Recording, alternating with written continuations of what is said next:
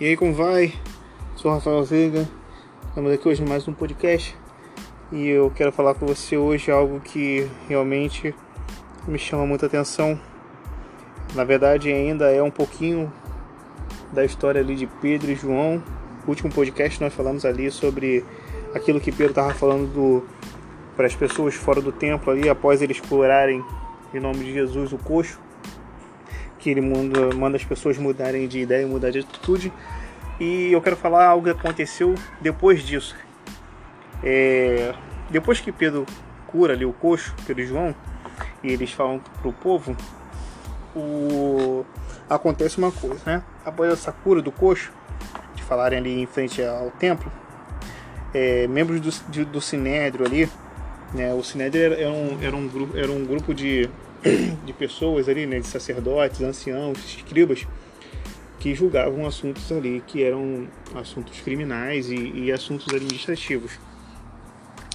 E eles, então, né, Pedro e João são, são interrogados pelos acontecimentos, né, pela, pois também é, os membros do Sinédrio não estavam gostando né, sobre eles estarem falando que Jesus havia ressuscitado e que aquele homem tinha sido, né, no caso coxo lá, tinha sido curado pelo poder de Deus. Né?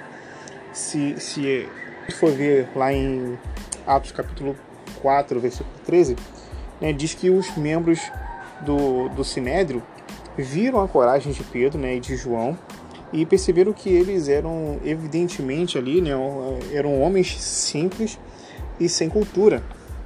E aí eles ficaram admirados e reconheceram é, o que a convivência com Jesus havia feito com eles. E a primeira coisa que eu quero destacar aqui é que eles reconheceram que a vivência de Jesus havia feito com Pedro e João.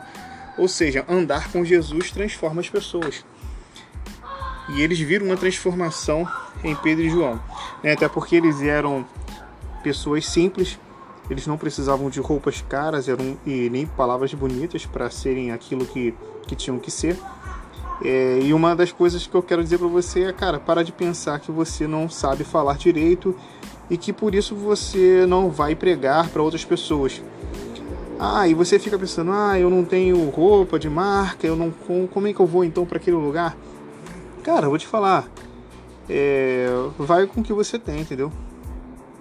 E se eu pudesse resumir o que eu tinha que falar para você agora é sai do jeito que você tá tá? Deus está tá com você, irmão.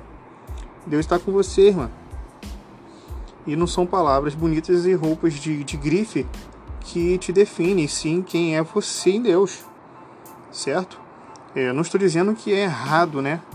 Quem vai com roupas de marca ou que fala com palavras mais cultas, mas que o agir de Deus não se limita a isso e a nada, né? E, e, se você é um desses aí, e eu queria deixar muito bem claro isso, se você é um, uma dessas pessoas que ficam diminuindo os simples, né, as pessoas simples, é, humilha os simples, né, não abre espaço para os simples na igreja, pô, eu quero dizer para você o seguinte, que você não está ligado na vontade de Deus e você precisa tomar cuidado. Então, eu quero dizer para você hoje o seguinte, ó, sai do jeito que você tá. Não fique esperando ter palavras bonitas, saber palavras bonitas.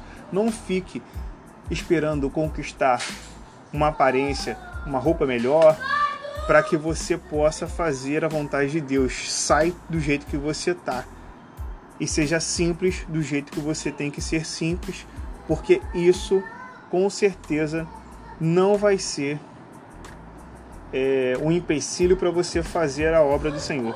Então, cresça cada dia mais na presença de Deus. Seja você simples, seja você com palavras menos cultas, mais cultas, mas seja você mesmo e saia do jeito que tá. Beleza? Então, valeu, valeu!